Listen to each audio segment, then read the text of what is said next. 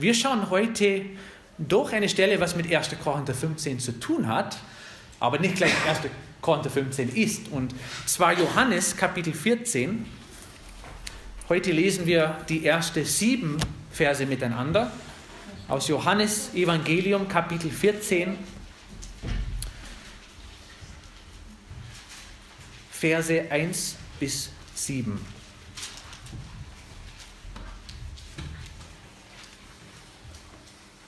Johannes Evangelium 14, 1 bis 7. Euer Herz erschrecke nicht. Glaubt an Gott und glaubt an mich. Im Haus meines Vaters sind viele Wohnungen. Wenn nicht, so hätte ich es auch euch gesagt. Ich gehe hin, um euch eine Stätte zu bereiten. Und wenn ich hingehe und euch eine Stätte bereite, so komme ich wieder und werde euch zu mir nehmen, damit auch ihr seid, wo ich bin. Wohin ich aber gehe, wisst ihr, und ihr kennt den Weg. Thomas spricht zu ihm her, wir wissen nicht, wohin du gehst und wie können wir den Weg kennen. Jesus spricht zu ihm, ich bin der Weg und die Wahrheit und das Leben. Niemand kommt zum Vater als nur durch mich. Wenn ihr mich erkannt hättet, so hättet ihr auch meinen Vater erkannt. Und von nun an erkennt ihr ihn und habt ihn gesehen. Lasst uns zusammen beten. Herr, ich danke dir sehr für dieses Gespräch, was Jesus mit seinen Jüngern geführt hat. Ich danke dir, dass, wie wir auch in den letzten Wochen erfahren haben, dass wir teilnehmen dürfen an der Auferstehung. Und ich danke dir, dass Jesus auch der Erstgeborene aus dem Toten ist, dass er gekommen ist in diese Welt, um das Evangelium zu erleben. Der ist gestorben am Kreuz an unserer Stelle wegen unserer Sünde nach den Schriften. Der ist begraben worden und der ist auferstanden nach drei Tagen nach den Schriften. Und ich danke dir, dass wir, wir auch an dieser Auferstehung teilnehmen dürfen. Und ich danke dir für die Verheißung, die auch hier angeschlossen werden kann, dass du wiederkommst und dass du eine Stätte für uns vorbereitet hast, Herr. Und ich danke dir, dass du immer noch daran arbeitest, diese Stätte vorzubereiten für uns. Und ich bitte, Herr, auch wenn wir heute uns damit beschäftigen, wie es sein wird dem Himmel, dass wir auch uns darüber freuen werden, aber dass wir auch nicht müde werden, dass wir auch, weil wir diese Verheißung vor uns haben und diese Hoffnung vor uns haben, dass wir auch hier die Zeit auskaufen werden, die uns gegeben ist. Und ich danke dir sehr für alles, was wir in unserem Heiland Jesus Christus bekommen haben. Im Namen Jesu. Amen. Amen. Das ist irgendwie eine passende Stelle. Äh, wenn man Johannes Evangelium Kapitel 13 liest, da lesen wir auch vom letzten Abendmahl, wo Jesus das Abendmahl gefeiert hat mit seinen Jüngern. Und irgendwie, wenn man hier schnell durchliest, und wir lesen auch nicht das ganze Kapitel, das 38 Verse, das würde ewig lang dauern, es gibt doch ein paar Aussagen, die sehr wichtig sind. Und meine Lieblingsaussage im ganzen Kapitel, Johannes Kapitel 13 findet man in Vers 1. Vor dem Passafest aber, da Jesus wusste, dass seine Stunde gekommen war, aus dieser Welt zum Vater zu gehen, wie er die Seinen geliebt hatte, die in der Welt waren, so liebte er sie bis ans Ende. Ist es aber nicht eine tolle Aussage, wie Jesus mit seinen Jüngern umgegangen ist? Also wir wissen, Gott ist Liebe. Jesus hat auch äh, die Leute geliebt, die ihm nachgefolgt haben und, und er hat auch eine tolle Beziehung gehabt. Aber weißt du, wie das ist manchmal im Lauf der Zeit? Es gibt bestimmte Beziehungen in unserem Leben, es gibt bestimmte Menschen in unserem Leben, wo wir sagen, okay, am Anfang war das richtig toll, und jetzt habe ich diesen Mensch kennengelernt und jetzt weiß ich, wie ihre Charaktereigenschaften sind und wie sie mit mir umgehen. Und am Ende sagt man auch, okay, es ist nicht so toll wie am Anfang. Das ist unsere menschliche Einstellung. Es ist nicht richtig so, aber so sind wir als Menschen. Und man muss sagen, wir haben manchmal schwierige Persönlichkeiten in unserem Leben, womit wir zu tun haben müssen. Wo wir nicht immer sagen können, wir lieben sie bis ans Ende. Aber Jesus hat seine Jünger oder die Seinen geliebt bis ans Ende. Und wer war alle in dieser Gruppe? Judas auch. Also Judas war auch in dieser Gruppe. Wenn man weiter liest, das ist auch dieses Kapitel, wo Jesus offen sagt, also wem ich dieses Brot gebe, der ist es, der mich verraten werde. Und das ist jetzt veröffentlicht worden in diesem Gespräch. Aber Jesus hat auch ihn geliebt. Jesus hat diesen Menschen geliebt bis ans Ende. Er hat nicht aufgehört in der Liebe, er hat nicht abgenommen in der Liebe. Jesus hat einfach Menschen geliebt und deswegen ist er auch in die Welt gekommen. Und für mich ist es etwas Positives, etwas Erbauendes zu wissen, dass egal wie wir eingestellt sind und auch manchmal, wenn wir Petrusse sind, wie wir auch gleich lesen werden, dass Jesus uns trotzdem liebt. Und dann führt Jesus das Gespräch, die feiern zusammen das Abendmahl. Ab Vers 36 merkt man eine Änderung in der Stimme in dieser Konversation. Und wer spricht hier? Also ich habe das Gefühl, dass öfters, wenn dieser Mensch gesprochen hat, dass die Stimmung in der Konversation sich geändert hat. Das ist natürlich der Simon Petrus. Simon Petrus spricht zu ihm, Herr, wohin gehst du? Jesus antwortete ihm, wohin ich gehe, dorthin kannst du zu mir, dorthin kannst du mir jetzt nicht folgen. Du wirst mir aber später folgen. Petrus spricht zu ihm her, warum kann ich dir jetzt nicht folgen? Mein Leben will ich für dich lassen. Jesus antwortete ihm, dein Leben willst du für mich lassen? Wahrlich, wahrlich, ich sage dir, der Hahn wird nicht krähen, bis du mich dreimal verleugnet hast. Und das ist eine harte, eine harte Aussage. Aber da war immer der Petrus dazwischen und hat immer als erstes was sagen wollen. Und ich habe bisschen über den Petrus nachgedacht. Weißt du, wenn der Herr den Charakter von Petrus nicht geändert hätte, wie wäre Petrus am Ende seines Lebens? Immer der Erste, der was sagen wollte, immer der Erste, der dran war, etwas oder sich selbst groß zu machen vor den anderen Leuten, Herr, ich werde das nicht machen, Herr, ich will dabei bleiben bis zu Ende. Und das hat er vielleicht vom Herzen auch ausgesprochen, aber er wollte immer der Erste sein. Und ich bin überzeugt, dass ein ungezügelter Petrus irgendwann mal in seinem christlichen Leben zu einem Diatrophes würde. Und der war derjenige, wo Johannes geschrieben hat, ich habe der Gemeinde geschrieben, aber Diatrophes, Diotrophes, der bei ihnen der Erste sein möchte, nimmt uns nicht an. Und wenn Petrus nicht im Geist Gottes gewandelt hätte, dann wäre er auch so ein Mensch. Ich als Erster, ich springe erstmal ein, also ich sage alles, was ich denke und ich bin der Wichtigste. Wir haben auch ein bisschen von Petrus heute aus Galater 2 erfahren. Selbst dieser Mensch, der sich manchmal an der ersten Stelle geführt hat, hat auch Menschenfurcht in seinem Leben gehabt. Und deswegen hat Jesus immer wieder was mit ihm unternommen, was auch, also Vers 38, ich finde das sehr unangenehm für den Petrus. Also ich glaube, der Petrus war froh, wo Jesus jetzt ein neues Thema ausgesucht hat und weiter das Gespräch geführt hat. Aber dann kommen wir in diesem Gespräch auf was sehr Schönes, und zwar in Vers 14. Jetzt hat er die ganze Gruppe von Jungen ziemlich verunsichert. Also der Hahn wird nicht krähen, Judas, du wirst mich verraten und, und, und. Also ich muss von euch weg. Aber jetzt Vers 1, Kapitel 14, euer Herz erschrecke nicht. Glaubt an Gott, so glaubt auch an mich. Und die Jünger haben jetzt ab diesem Punkt angefangen, es zu begreifen, dass Jesus nicht für immer bei ihnen bleiben würden. Die haben jetzt die letzten drei Jahre mit Jesus verbracht. Schöne Zeiten, schlechte Zeiten, aber überall haben sie was gesehen mit dem Herrn. Und jetzt sagt der Herr, ich muss weg. Jetzt will ich nicht ewig bei euch bleiben, ich muss weg, aber ich lasse euch ein paar Verheißungen. Und ich möchte heute diese zwei Verheißungen, die 100% mit der Auferstehung zu tun haben, ich möchte euch mit euch dann diese zwei Verheißungen in diesem Kapitel anschauen. Und Verheißung Nummer eins ist ganz klar und deutlich. Es glaubt fast jeder daran. Es gibt einen Himmel. Kann man hier so rauslesen, oder?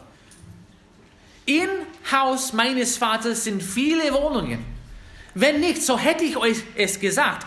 Ich gehe hin, um euch eine Stätte zu bereiten. Es gibt einen Himmel.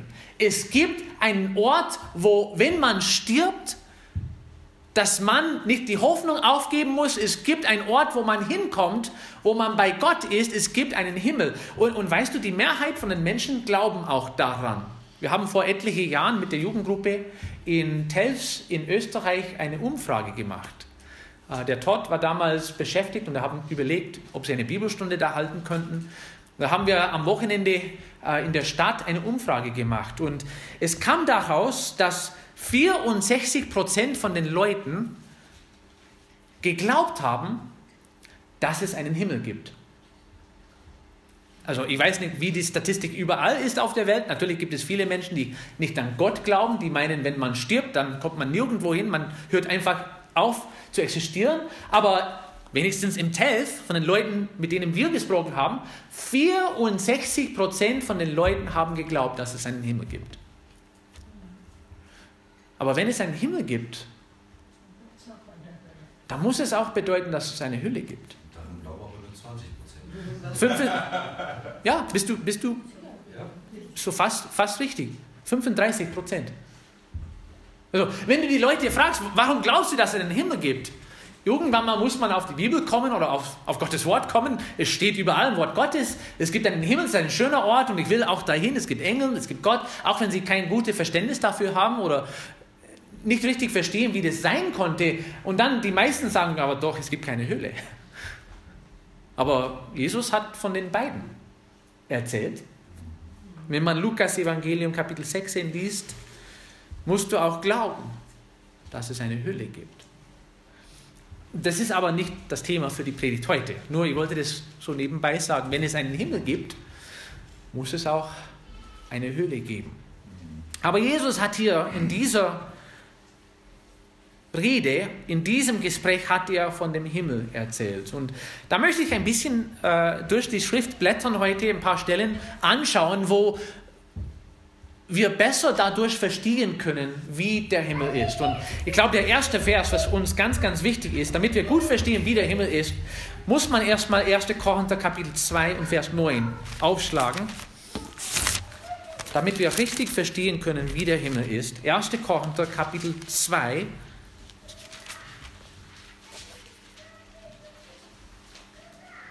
und Vers 9.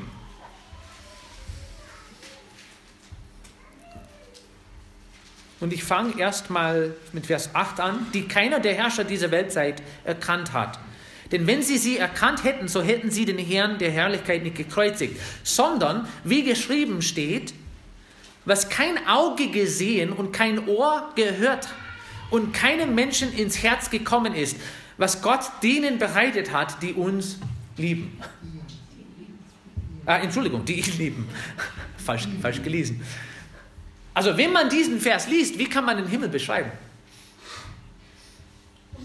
Ist unbeschreiblich. Also man kann die Worte nicht fassen, um den Himmel zu beschreiben. Also wir versuchen das mal. Der hat uns auch ein paar Blicke in den Himmel gegeben, aber selbst die Sprache, die wir bedienen, also die, die Worte, die wir nutzen, die sind nicht genug. Äh, Paulus hat von einem Mensch geschrieben, der die Herrlichkeit gesehen hat und er konnte das nicht erzählen. Es ist unmöglich, genau zu beschreiben, wie der Himmel ist, aber wir werden es trotzdem versuchen. Weil es gibt trotzdem Beschreibungen in der Schrift, wie der Himmel sein konnte. Also unbeschreiblich, das ist, das ist der erste Punkt bei der Beschreibung des Himmels. Der Himmel ist unbeschreiblich. Wir wissen auch, also Johann, du hast auch heute danach gefragt, wie groß unser Gebäude ist. Da schauen wir vielleicht äh, eine wichtige Stelle in Offenbarung Kapitel 21 an. Da hat der Johannes ziemlich viel über den Himmel geschrieben, denn er hat, auch hat ihn auch gesehen.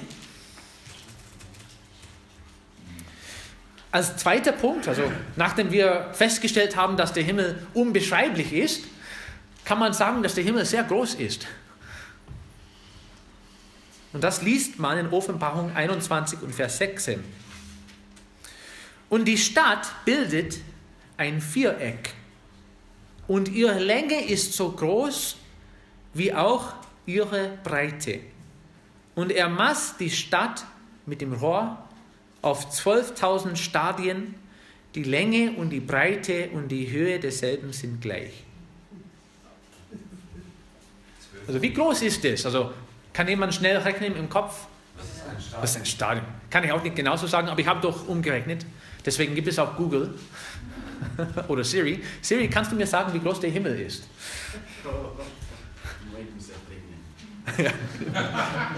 Also umgerechnet. Unbeschreiblich groß. Unbeschreiblich groß. 2240 Kilometer mal 2220 Kilometer mal 2240 Kilometer, Entschuldigung.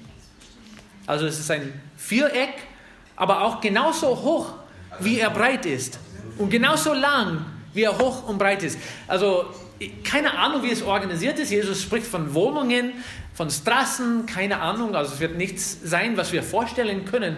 Nur kann man sagen, das ist eine sehr, sehr große Stadt. Es ist Hier bis nach Moskau.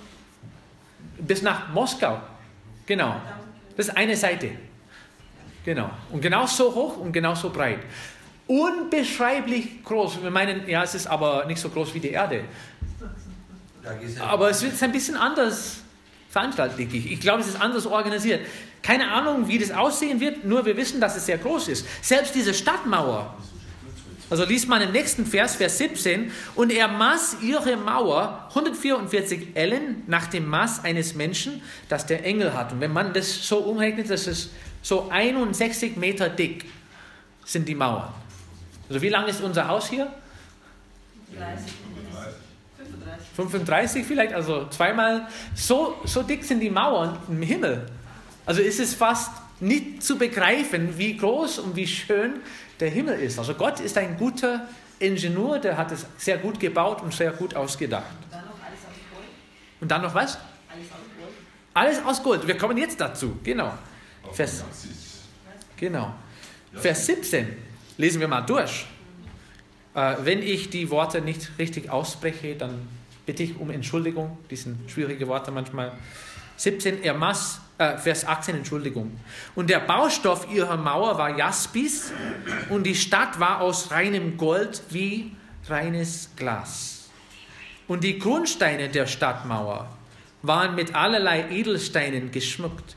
Der erste Grundstein ein Jaspis, der zweite ein Saphir, der dritte ein Chalcedon, der vierte ein Schmaragd, der fünfte ein Sardonyx, der sechste ein Sardis, der siebte ein Chrysolith, der achte ein Beryl, der neunte ein Topaz, der zehnte ein Chrysopras, der elfte ein Hyazinth, der zwölfte ein Amethyst. Und weißt du, diese Woche habe ich gedacht, ich habe keine Ahnung, wie die alle aussehen.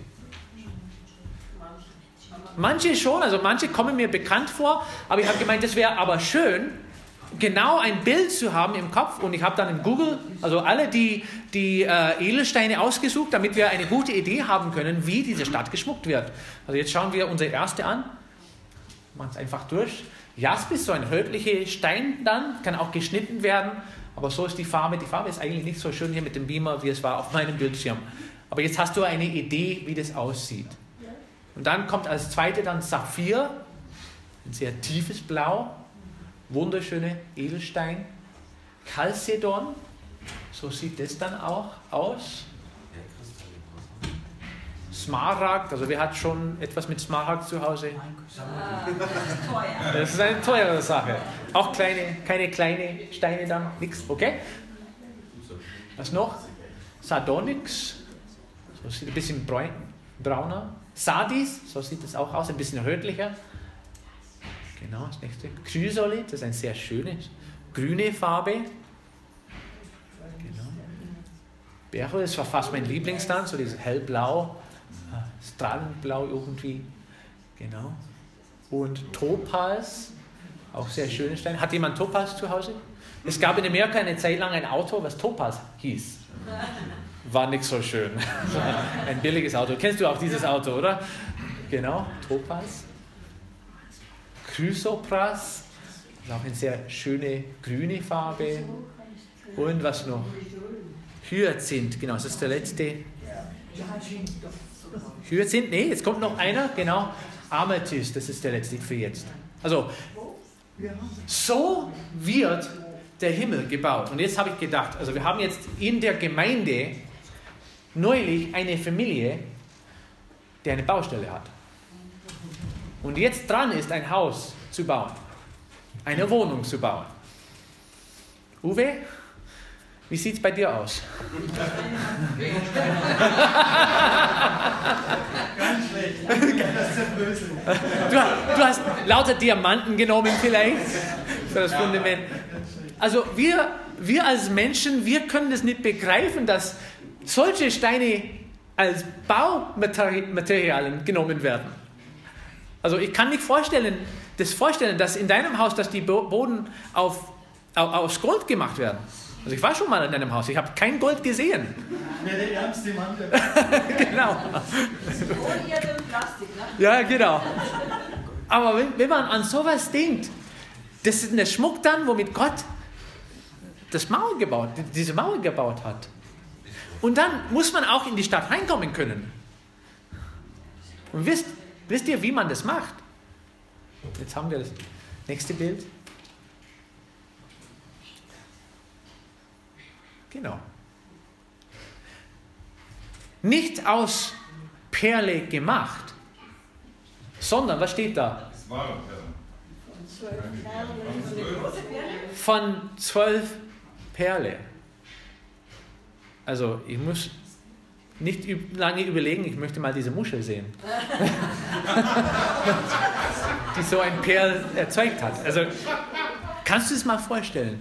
So schön. Und das sind nur die Baumaterialien. Also, wir beschäftigen uns sehr damit und der Johannes hat auch viel darüber geschrieben, wie das aussieht, weil es ihm wichtig war, uns ein bisschen erzählen zu können, selbst wenn es unbeschreibbar ist und wo wir keine genaue Beschreibung haben können.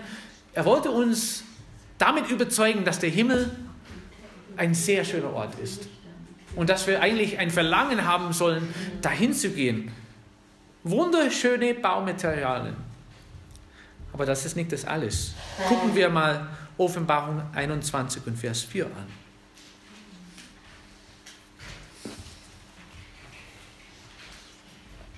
Und Gott wird abwischen alle Tränen von ihren Augen. Und der Tod wird nicht mehr sein. Das haben wir in den letz- letzten Wochen erfahren. Weder Leid noch Geschrei noch Schmerz wird mehr sein. Denn das Erste ist vergangen. Weißt du, was schön ist? In dem Himmel wird es keinen Tränen mehr geben. Muss man aufpassen, das erst, kommt erst später. Das ist nicht gleich da, wo wir in den Himmel eingehen, sondern erst später wird die, werden die Tränen abgewischt werden. Es wird keinen Tod mehr geben. Der Tod wird besiegt an dem Tag, wo Jesus wiederkommt und alle Gotteskinder auferweckt werden. Aber es wird keinen Tod dort geben. Es wird keine Traurigkeit mehr geben. Also wir werden nicht mehr leiden müssen. Und in dieser Welt als Folge der Sünde müssen wir mit Tod, mit Schmerzen und mit Traurigkeit rechnen. Aber wenn wir einst da sehen, wo Jesus ist, wird es nicht mehr diese Sachen geben. Es wird keinen Schmerz mehr geben. Wer ist auch dafür? Aha. Also, weißt du, kein Bienenstich mehr? Vielleicht ein Bienenstichkuchen, das wäre schon in Ordnung, aber die Schmerzen, die da zugehören, das wird es nicht mehr geben. Muss ich mal so Menschen wie Marion, blind, Dialyse oder an Hannelore denken? wir, wenn wir Probleme haben in diesem Leben, nicht mehr gut sehen können oder nicht gut hören können. Also wir haben das letzte Woche auch gehört, manchmal ist es schwierig in der Küche zu hören, das merke ich auch jetzt, ich bin ein bisschen älter, ich höre nicht so gut wie früher und wenn mehrere Gespräche geführt werden hinten in der Küche, ist es schwierig. Aber im Himmel wird es kein Problem mehr sein.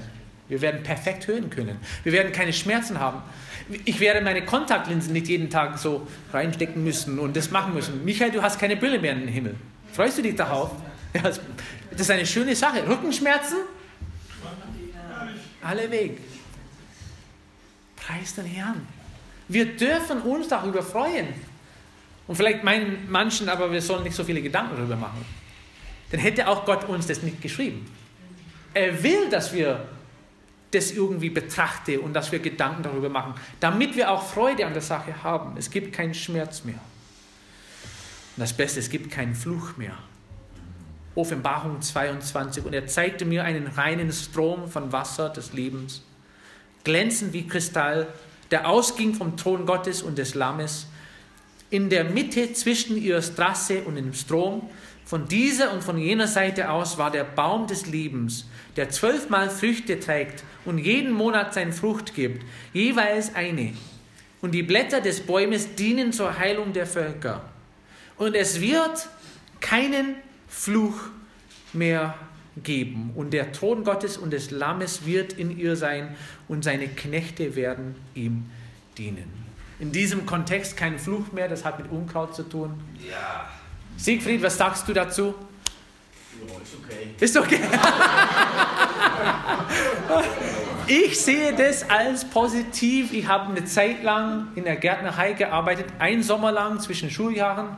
Ich bin eingeladen worden, also ist mein Freund, der Papa hat es im Besitz gehabt, haben gewusst, der braucht eine Arbeitsstelle und ein Sommer lang haben sie mich arbeiten lassen, bis sie gesehen haben, ich habe keine Gabe dafür.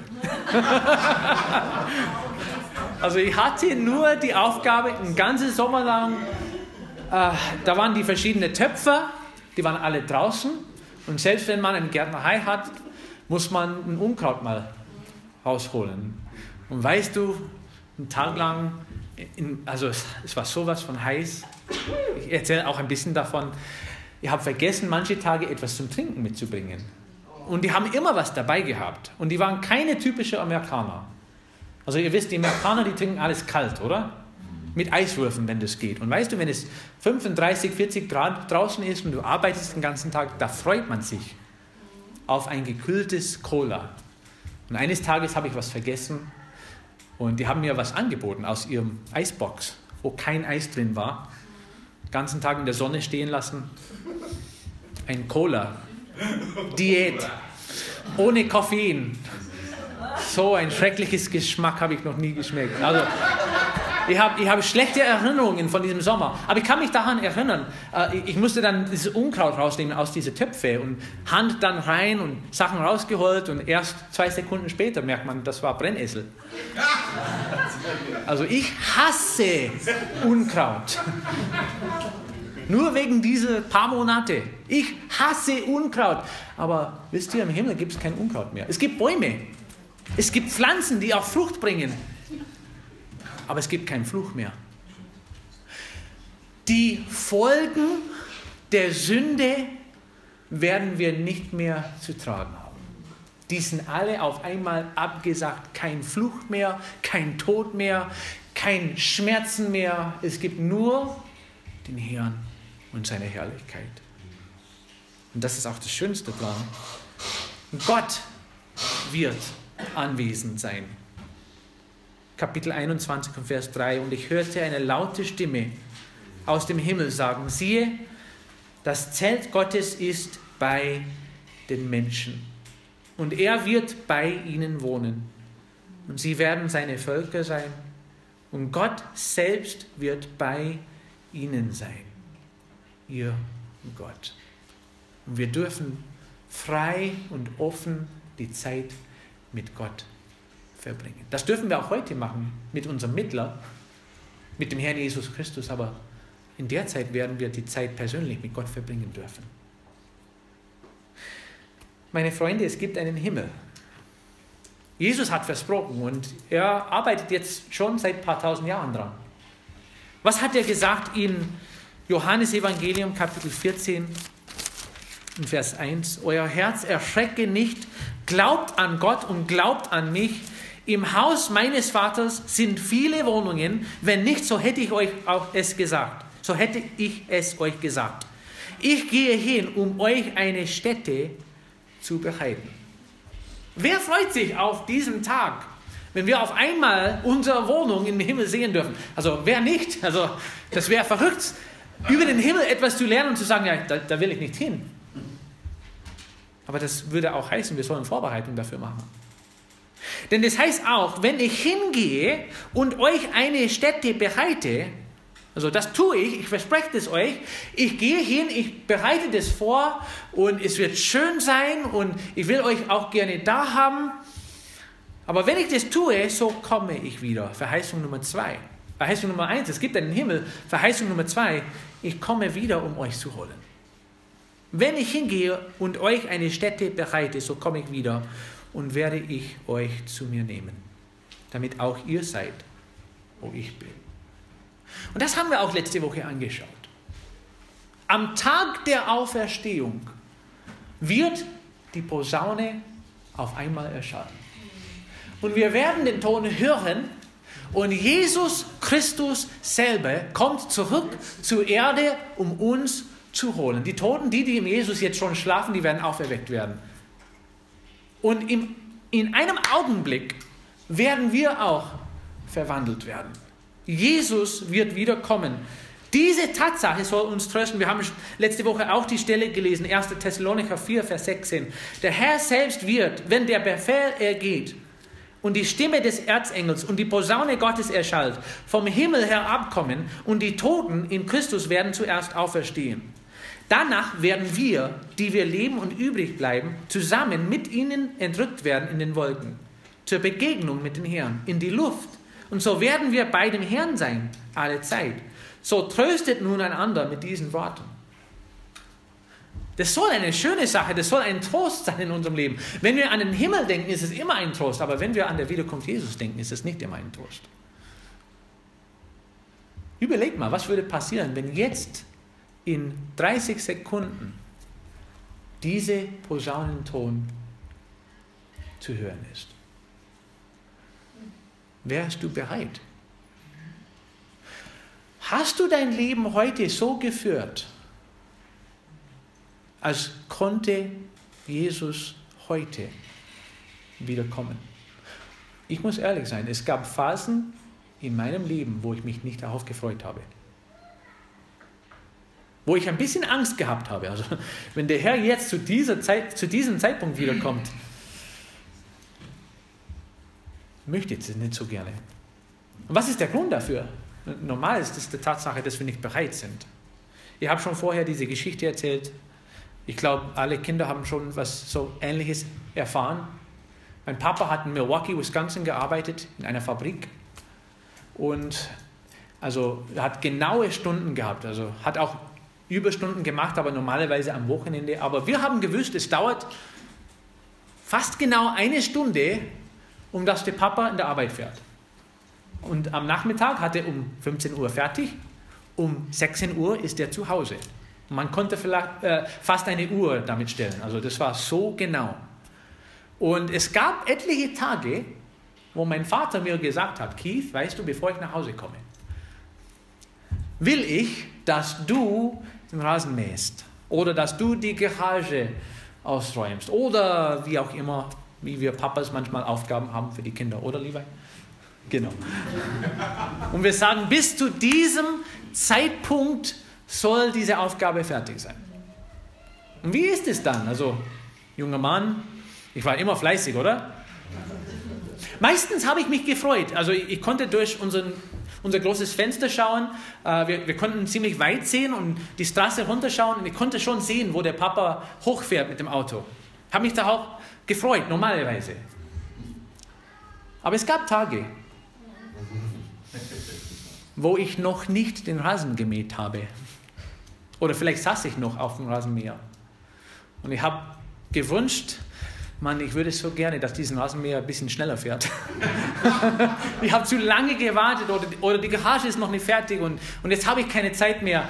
Und weißt du, zu dem Zeitpunkt gab es überhaupt keine Freude.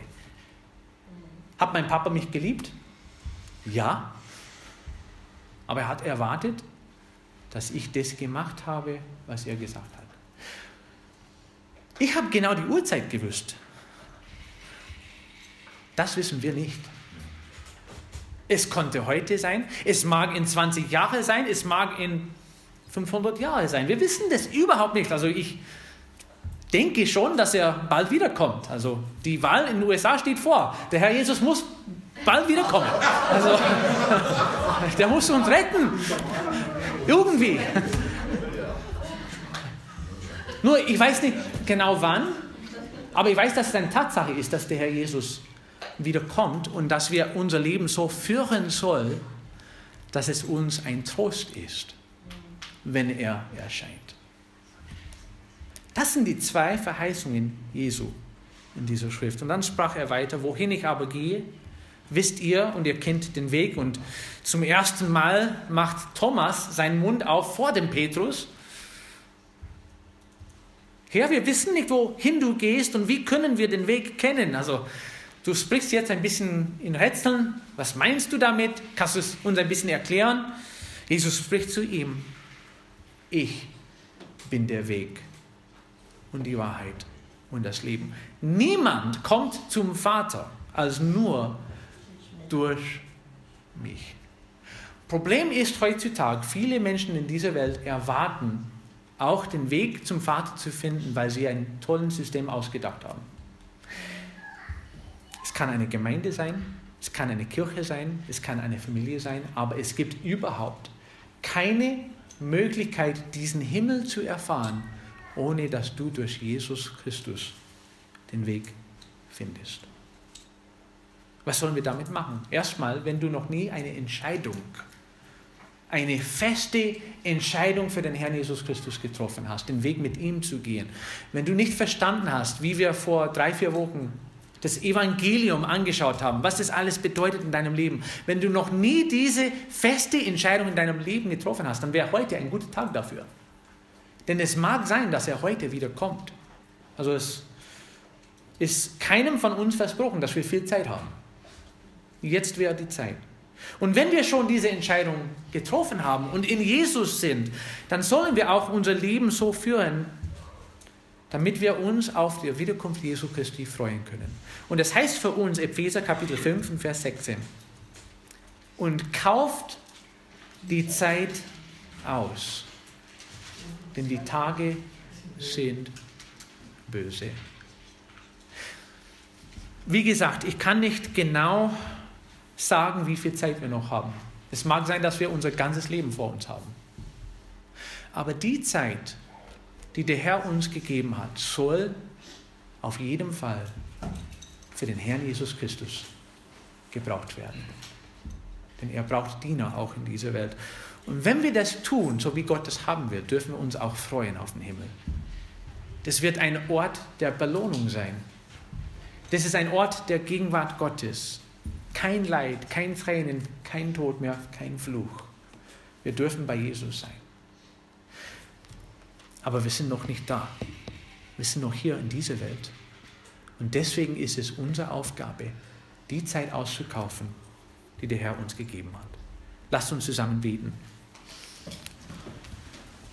Herr, ich danke dir sehr für dein Wort und es gibt zahlreiche Schriften. Wir haben nur ein paar aufgeschlagen heute, um hineinzuschauen, wie der Himmel sein könnte. Und ich weiß, wie das manchmal ist. Jemand beschreibt einen Ort und wir freuen uns sehr darauf und wir wollen es auch sehen und dann auf einmal sind wir vor Ort und alles ist anders, als wir erwartet haben. Und ich denke auch, dass es so sein wird im Himmel. Wir werden uns staunen. Wir werden ja froh sein, dass der Herr Jesus da ist. Und wir werden ja froh sein, dass wir einander wieder erkennen werden und unseren neuen Leib bekommen zu haben. Und wir werden ja froh sein, dass wir in der Gegenwart Gottes sein dürfen. Und Herr, ich bitte, dass wir auch darüber Gedanken machen, während wir in diesem Leben unser Leben so führen, dass es Gott wohl gefällt. Hilf uns, gute Entscheidungen zu treffen. Hilf uns, die Zeit gut zu nutzen, die wir haben. Und hilf uns, jeder Schritt mit dem Herrn Jesus zu machen. Denn er hat auch alles für uns gegeben. Und ich bin auch sehr dankbar, dass er uns bis ans Ende geliebt hat. Im Namen Jesu. Amen.